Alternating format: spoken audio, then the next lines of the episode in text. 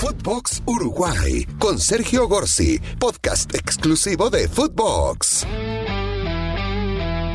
Bienvenidos una vez más a nuestro micrófono celeste. Se abre nuestro micrófono celeste en esto que es Footbox Uruguay. Como siempre, vamos a tratar los temas nuestros de cada día. Por un lado, en el Uruguay ha comenzado la temporada del fútbol del verano. Eh, con una presencia muy importante de equipos de Argentina, Chile y obviamente del fútbol uruguayo. Tres países representados, 21 equipos que están participando en distintos torneos que van desde ayer y que van a llegar hasta los primeros días de febrero, utilizando siete estadios de tres ciudades diferentes, de Montevideo, de Punta del Este y de Colonia. En total se van a jugar 25 partidos. La verdad que hay una actividad muy pero muy interesante que están disfrutando los aficionados uruguayos como hacía mucho tiempo no se veía eh, y nos hace recordar a otros veranos históricos en donde venían equipos de todas partes del mundo a enfrentar a los nuestros. En el medio de estos 25 partidos se destaca claramente los dos superclásicos que van a jugarse el próximo sábado 22 y el otro miércoles 26 entre Peñarol y Nacional.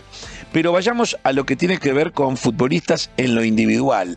Eh, aparece la gran sorpresa, Diego Godín con 35 años, fue dejado fue separado el plantel, fue dejado libre prácticamente por Cagliari a final de año, en pleno campeonato, un Cagliari muy sumergido en el descenso, y cuando uno pensaba que tal vez hasta podía venir a Uruguay a jugar los últimos años de su carrera, recibió varias ofertas y la que se concretó fue la del poderoso económicamente Atlético Mineiro de el Brasil. Ya está en Belo Horizonte y es muy importante para los uruguayos ver qué pasa con Diego Godín. Diego Godín es el capitán de la selección uruguaya. Fue el capitán durante la era Tavares. Primero fue Diego Lugano, se retiró Lugano, pasó a ser Diego Godín.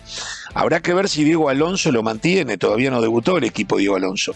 Yo creo que es el capitán del grupo, no creo que sea titular por el rendimiento que ha tenido últimamente, por lo poco fútbol que tiene, por la poca respuesta que ha tenido fruto de, de, un hecho biológico, que es que con 35 años ya no corre como en su esplendor, en donde hizo una carrera fantástica, y entonces podrá ser el capitán de grupo, pero hay que ver quién va a tener la cinta de capitán cuando Uruguay saca la cancha contra Paraguay, en caso que Diego Godín no sea el titular, en un puesto donde está Ronald Araujo, Sebastián Coates, el Lele Cabrera, José Jiménez, todos jugadores que están jugando muy pero muy bien en las sagas de sus equipos.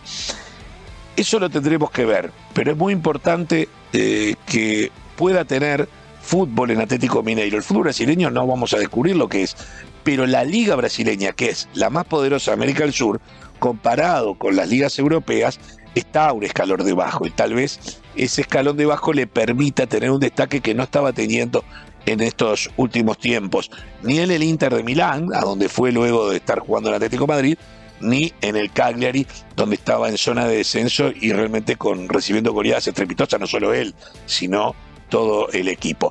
En Brasil, por lo general, los uruguayos se destacan.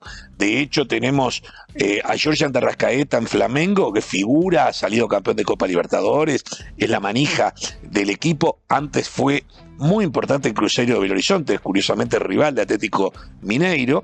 Y eh, también tenemos a David Terán en Atlético Paranaense, un jugador que fue clave para que el paranaense se quedara con la Copa Sudamericana. Ahora, tanto de Rascaeta como Terán tienen 27 años. Diego Godín tiene 35. Y esto en el fútbol pesa.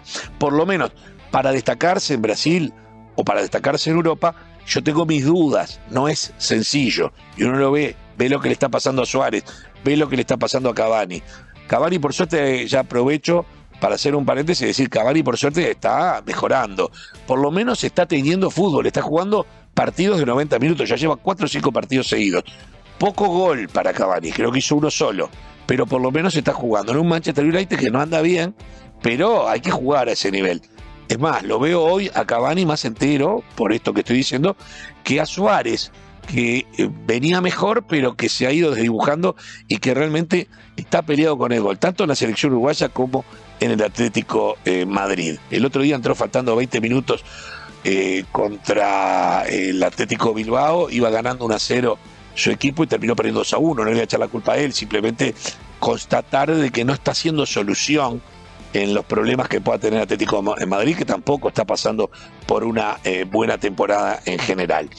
Eh, decía, en el Uruguay sí se puede pensar en jugadores de más de 30 años con posibilidad de éxito. De hecho, Nacional, el técnico eh, Pablo Repeto cambió cuando entró ahora como nuevo técnico de Nacional, todavía no ha debutado.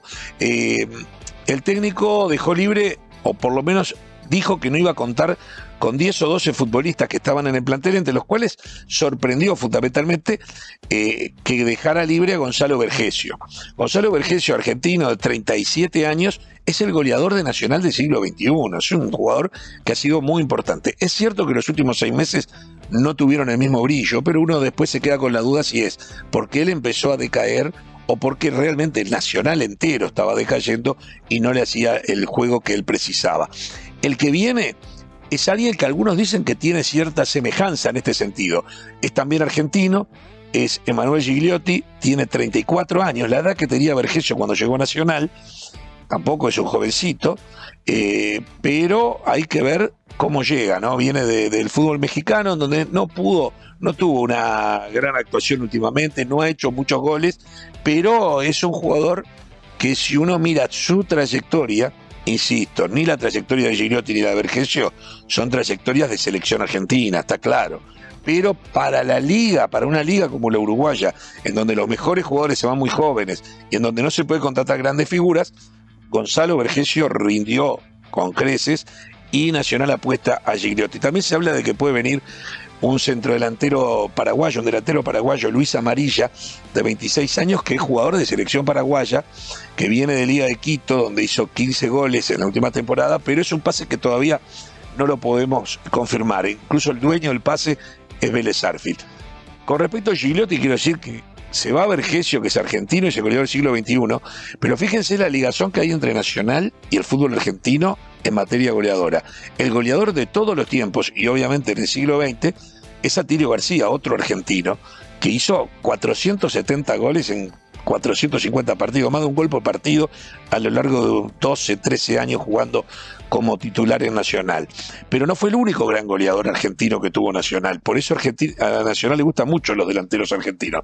Luis Artime, que en su momento era el goleador número uno de la selección argentina, o sea, estaba liderando la estadística de goleo en la selección argentina, había sido mundialista en el 66 y había hecho goles en el Mundial del 66 para Argentina, había sido goleador de la Copa América del 67, que ganó Uruguay en Montevideo, pero él fue el goleador jugando para Argentina, fue contratado en aquel momento por Nacional y terminó siendo tres veces campeón uruguayo y fue campeón de América y del mundo con goles trascendentes, claves en todas las finales, tanto de Copa Libertadores como Copa del Mundo. También un compatriota de él como Juan Carlos Mameli, Palito Mameli, vino de Catamarca con mucho menos aureola que la que tenía Artime, que ya era un jugador muy importante, había jugado en River, había jugado Independiente y en la selección, como dije. Mameli vino más, eh, más anónimo para el gran público, pero también hizo muchos goles y fue eh, fundamental, ganó los mismos títulos que Artime, eh, convivieron este, con menos asiduidad, pero luego se fue Artime, se quedó él con el número 9 e incluso se quedó a vivir en Uruguay. Otro argentino emblemático fue Rinaldo Martino, una gloria de los años 40 y 50 del fútbol argentino, gloria de San Lorenzo, campeón de América un par de veces con la selección argentina, que llegó ya de veterano al Uruguay y hizo unos cuantos goles con Nacional e incluso en un famoso clásico de los años 50 hizo tres goles para un triunfo que eh, en un clásico que queda eso ya entre los mejores de, la historia, los mejores recuerdos de la historia para los tricolores. E incluso otro argentino, eh, José Sanfilippo, que venía de ser cuatro veces seguido goleador del campeonato argentino y pudo ser contratado por Nacional en la década del 60, más precisamente el año 64. Nacional apostaba a ganar la Copa Libertadores de América, jugó muy pocos partidos, se fracturó en un amistoso y no pudo concretar, pero dejó un recuerdo imborrable en los pocos meses que estuvo y haciendo también algunos goles eh, trascendentes. Hablando de todos esos argentinos que venían de selección, como Rinaldo Martino, San Filipo, Artime, e incluso Atilio García, que llegó este, con un poquito más de nombre de lo que hoy eh, llegan otros, eh, llegaron todos en otras edades, llegaron todos en la plenitud, llegaron todos en lo mejor de su carrera, para aquí, en Uruguay, afianzarse con Nacional. El único que llegó de veterano fue Reinaldo Martino. Por eso esto habla a la clara de lo que son las diferencias económicas de otras épocas con las actuales. Traer un jugador ahora es como poder traer a Di María o a Messi, incluso que ya están en el final de su carrera, pero es como traer a Batistuta en el mejor momento, sería imposible. Bueno, esos eran los centrodelanteros argentinos que traía ante Nacional. Ahora Vergesio igual fue, hizo una muy buena campaña a nivel local, a nivel internacional no le dio, y se espera que Gigliotti pueda hacer algo similar. Cambiando de tema y hablando de otros uruguayos rápidamente, Federico Valverde salió campeón de la Supercopa por segunda vez en España, en realidad en Arabia Saudita. Es muy difícil para él, entra a todos los partidos, hizo el gol decisivo contra Barcelona, entró en la última media hora o últimos 25 minutos de la final contra Atlético Bilbao que ganó Real Madrid, lleva dos Supercopas ganadas. Es muy difícil jugar de titular con Modric, eh, Casimiro y Tony Cross. Este, él ya ha sido campeón del mundo, ha ganado una liga, pero está al altísimo nivel y es un hombre muy importante para la selección uruguaya y está teniendo minutos, que eso es lo que nos importa a nosotros. Darwin Núñez está siendo la gran figura de Uruguay en el exterior en este momento. Darwin Núñez en Benfica lleva 14 goles, hizo un gol ahora para un partido que Benfica empató 1 a 1 por la Liga Portuguesa. Lleva 14 goles en 15 partidos más dos asistencias. Es el líder de goleo del fútbol portugués. Eh, Nández volvió a jugar después del COVID, entró por eh, nuestro también compatriota Gastón Pereiro en el minuto 69. Gastón Pereiro está jugando también de titular en Cagliari. Eh, o sea que tuvieron minutos los dos y los dos, eh, Nández esta vez no, por un tema personal. No está en la lista primaria de 50 futbolistas, pero es un jugador habitualmente de selección. Lo está Gastón Pereiro y es importante que tenga minutos. Matías Viña fue titular para la victoria justamente ante Cagliari de 1 a 0 de, por, por parte de Roma, titular indiscutible en la Roma y también va a ser seguramente una figura clave para la selección uruguaya en los próximos eh, partidos. El que no logra, el que tiene fútbol es Rodrigo Bentancur.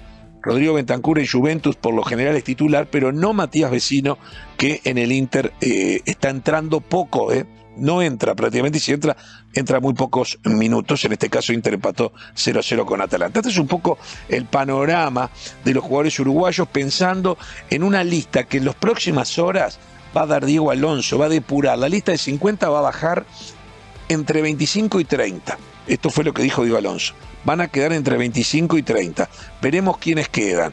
Veremos qué pasa con el argentino que trajo Nacional. Veremos qué pasa con el capitán de la selección en Brasil. Veremos qué pasa con este fútbol de verano que entre otras cosas va a tener dos superclásicos y que tiene la visita de equipos de Argentina y Chile en lo que se dio a llamar la serie Río de la Plata y donde se están jugando 25 partidos de aquí a la hasta el primer fin de semana del mes de febrero. Espero que hayan disfrutado nuestra compañía. Lo dejamos por hoy. Estoy ansioso. Quiero ya tener la lista definitiva de los jugadores que van a estar a la orden para el 27. Aunque con esto del COVID definitivo no hay nada y todo es minuto a minuto. Cerramos nuestro micrófono celeste y nos volvemos a reencontrar en un próximo episodio de Footbox Uruguay en su plataforma preferida. Hasta la próxima. Esto fue Footbox Uruguay con Sergio Gorsi, podcast exclusivo de Footbox.